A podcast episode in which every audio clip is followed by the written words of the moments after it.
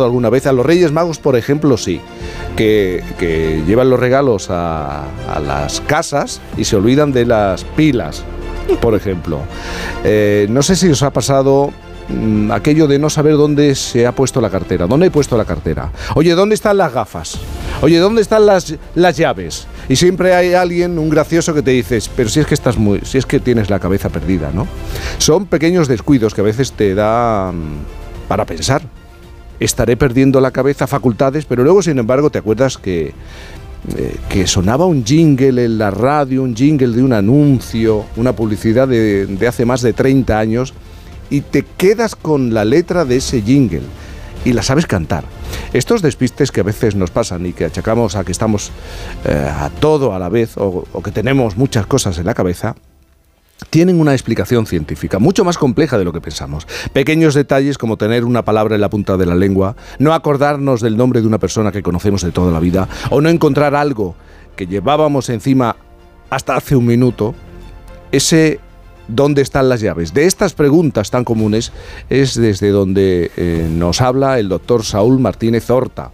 Ha querido tirar, tirar de ciencia para intentar explicar la complejidad en el comportamiento de nuestro cerebro a través del libro que ha titulado precisamente así. ¿Dónde están las llaves? Estas dudas habituales cotidianas y del día a día son la base para averiguar algo mucho más complejo. ¿Cómo funciona nuestro cerebro? Doctor Martínez eh, Horta, buenos días. Buenos días, ¿qué tal? Buenos días. Felices Reyes. Felices para todos. Neuropsicólogo del Hospital de San Pau, director de la Unidad de Neuropsicología del Centro de Intervención Neurocognitiva de Barcelona y autor de este, de este libro. ¿Por qué tenemos estos pequeños despistes? Por ejemplo, ¿por qué los Reyes Magos se han olvidado de las pilas? Yo ponía ese ejemplo. O yo me olvido frecuentemente de, de las llaves cómo funciona el cerebro en este tipo de situaciones o con este tipo de situaciones.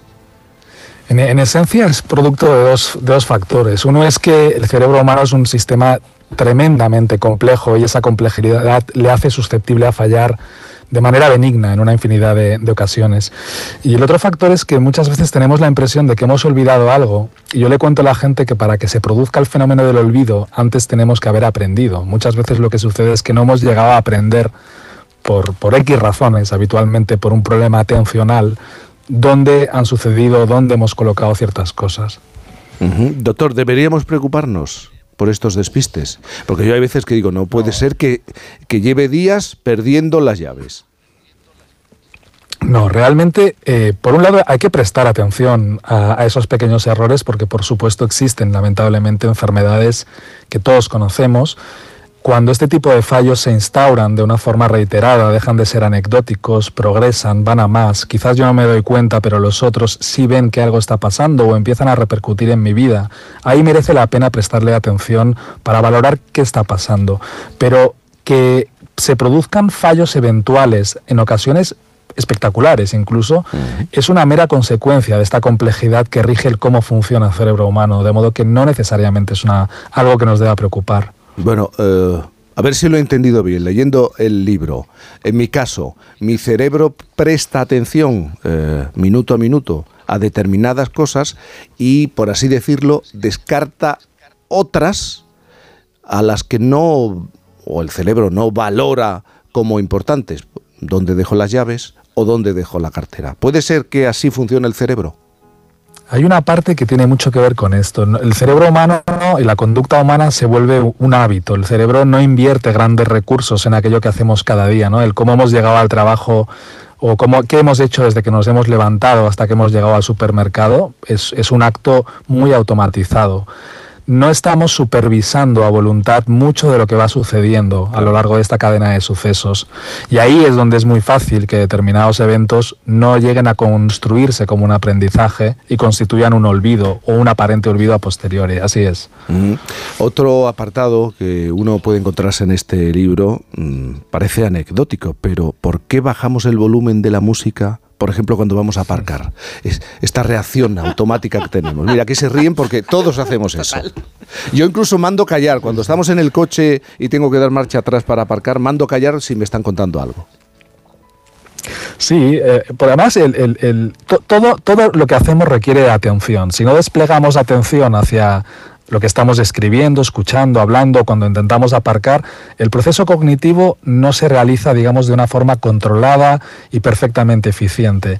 Y el sistema atencional humano es muy, muy limitado. Somos capaces de prestar atención a muy poquitas cosas a la vez. Mientras que otro sistema atencional que tenemos supervisa qué está sucediendo por ahí fuera, no fuese el caso que llegase un tigre, ¿no? Claro, el hecho de conducir ya de por sí es súper saturante a nivel cognitivo. Y cuando pretendemos aparcar, lo que involuntariamente hacemos muchas veces es desaturar este sistema atencional que involuntariamente intenta procesar todo lo que hay alrededor, por ejemplo la música que está sonando, para liberar capacidad cognitiva y ayudarnos a, aparcar. Este es un ejemplo brillante de cómo involuntariamente saturamos nuestro cerebro. Eh, pero doctor, en estos tiempos en los que estamos, nuestra capacidad de, atención no está siendo saboteada, por así decirlo, por, por, tantos impactos, estímulos. Estoy pensando en el teléfono móvil, en las tablets. no perdemos atención. E, es difícil centrarte en algo. Sí, e, esta es una realidad que merece, merece explorarla en profundidad, más allá de, de, lo que el sentido común nos dicta, ¿no? Pero es cierto que atendiendo a que precisamente la atención de una forma involuntaria se orienta a todo aquello que le dispongas, es claro que, tal y como estamos viviendo estamos saturando totalmente este sistema. Yo el ejemplo que pongo, eh, cuando vamos a la cocina y de pronto no te acuerdas de qué ibas a hacer, ¿no? Si en el transcurso del instante que va, desde que yo me levanto del sofá y me digo, voy a la cocina a buscar una Coca-Cola, me llega un mensaje de WhatsApp, no voy a poder evitar orientarme atención a ese mensaje. Y este pequeño detalle es muy fácil que me haga olvidar qué diantres iba a hacer a la cocina. De modo que es cierto, la forma en cómo hemos decidido vivir no es particularmente buena atendiendo al tipo de recursos que tenemos para hacer las cosas.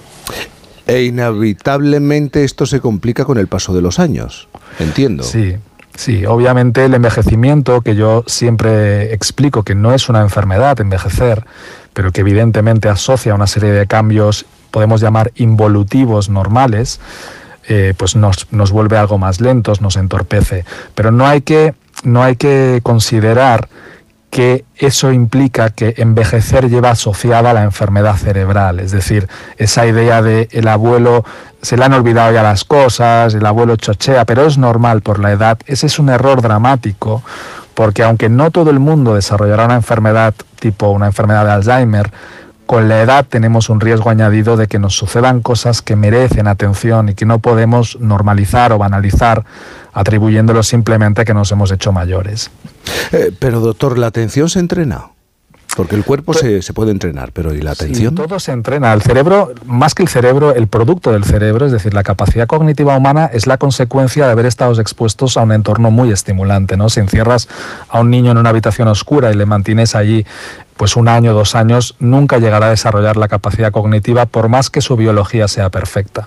Somos un producto de la estimulación y lo que nunca deberíamos dejarle de dar a un cerebro es aquello para lo que la evolución le ha ido construyendo ¿no? en ese proceso ensayo-error hay que estimularlo continuamente y eso es lo que le mantiene funcionalmente lo más perfecto posible.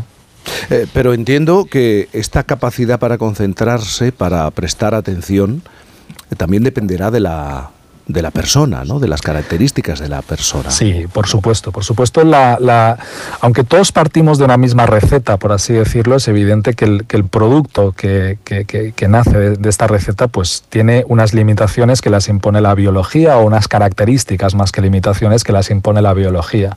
Y aquí la gracia yo creo que es no eh, considerar que el ser humano es una entidad homogénea, sino que esa pluralidad que nos hace tan maravillosos la debemos explotar de una u otra manera atendiendo las características de cada uno. Hay personas que nunca jamás serán buenos manteniendo la atención durante mucho tiempo, pero que posiblemente sean buenos en otras cosas. Ahí es donde tenemos que aprender a cómo utilizar esos otros recursos para funcionar igual de bien en otro ámbito. También nos habla de los mitos, de las creencias populares. Eh, sí falsas en la mayoría de las ocasiones. Esto de el cerebro está siendo utilizado por el ser humano en un 10% de su capacidad. Sí. Sí, esto es una, esto es una, bueno, una, mentira, eso es un mito como los hay muchos. Hay una idea muy instaurada de que no conocemos cómo funciona el cerebro. Es cierto que el cerebro es un sistema complejísimo, pero a día de hoy sabemos muchas cosas, entre ellas que no es cierto que usemos solo el 10% de nuestro cerebro, de nuestras capacidades. El cerebro está continuamente al 1000%. Y de hecho incluso sabemos que usar el cerebro en exceso para resolver determinados problemas o tareas no es un signo benigno. De hecho, poder resolver un problema empleando menos recursos cerebrales o cognitivos es un signo de buena salud cerebral. Pero en esencia, esto de que solo usamos el 10% es, un mito como muchos otros que hay instaurados. Aquello de las mujeres tienen más capacidad de concentración y, de poder hacer dos cosas a la vez, tres al mismo tiempo. Bueno, en realidad nadie puede hacer eh, eh, cosas a la vez. el procesamiento de la información se hace de manera secuencial, de modo que lo que hacemos es ir alternando el foco atencional en una tarea o en otra. Y esa capacidad de alternancia, es cierto que algunos estudios apoyan que las mujeres pudiesen ser más hábiles en esta capacidad de alternar tarea y de mantener el foco atencional a distintas tareas conforme va alternando. Y, una más, una creencia popular eh, de andar por casa. Vamos perdiendo la cabeza a medida que vamos cumpliendo años. Sí, eso es un poco lo que decía antes. Hay esta creencia instaurada que no aporta nada bueno de normalizar el deterioro cognitivo como una consecuencia previsible de la edad. Y si bien es cierto que envejecer, como decía antes, no va a suponer cambios, eh, desarrollar un trastorno cognitivo, un deterioro cognitivo, una alteración de la memoria franca, no es una consecuencia de la edad y por supuesto nadie más que la gente mayor merece una atención completa para intentar entender por qué están perdiendo la memoria y cómo les podemos ayudar. Hay una idea muy instaurada de esto que llaman demencia senil. La demencia senil como enfermedad no existe, es un concepto que considera que es la edad la causa del problema y la edad nunca es la causa del problema. Pueden haber otras cosas que no son enfermedad de Alzheimer y que merece la pena valorarlas porque, como digo, la edad adulta, igual que la infancia, igual que cualquier etapa de la vida, merece una atención para maximizar la calidad de las personas que la están viviendo. Entonces, doctor, ¿qué puedo hacer si pierdo casi todos los días, no sé dónde están las llaves? ¿Qué recomendación, qué consejo me da? Yo siempre digo que entendernos es bastante la clave, ¿no? Perdón.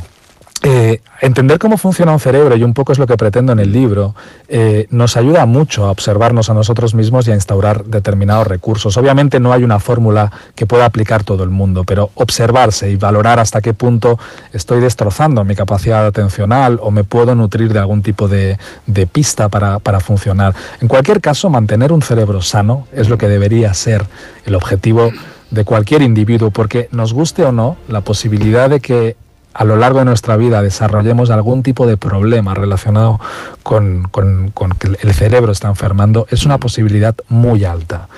Entonces, más allá del qué hago para no olvidar las llaves, creo que la pregunta y el ejercicio es qué hago para mantener un cerebro sano. Y para mantener un cerebro sano hay que nunca dejar de utilizarlo para aquello que ha sido diseñado, entre comillas, un cerebro, ¿no? que es la interacción social, es el no instaurarse en rutinas, el aprender cosas nuevas, básicamente el utilizarlo. No delegar como estamos quizás haciendo demasiado a las máquinas, aquello para lo que un cerebro ha sido evolutivamente desarrollado. Nuestra filóloga Judy González quiere quiere plantear alguna cuestión, ¿no? yo tengo una pregunta, porque no sé si es como una regla general o es algo que yo hago a veces o observo, pero ¿por qué cuando vamos, por ejemplo, andando y queremos recordar algo, tendemos a pararnos o a, caminar más, de más despacio, ¿no? Yo creo que esto es algo que pasa, que dices, ay, tal, te quedas pensando algo y es como que frenas, ¿no? Físicamente, digamos. Sí, sí eh, eso, eso, tiene que ver con esto que explicaba antes de que los procesos cognitivos suceden de manera secuencial y el cerebro no consigue procesar en paralelo mucha información, sobre todo cuando, cuando no es información congruente, ¿no? El despliegue del acto de la marcha es funcional y anatómicamente muy distinto a los procesos de acceso a la memoria.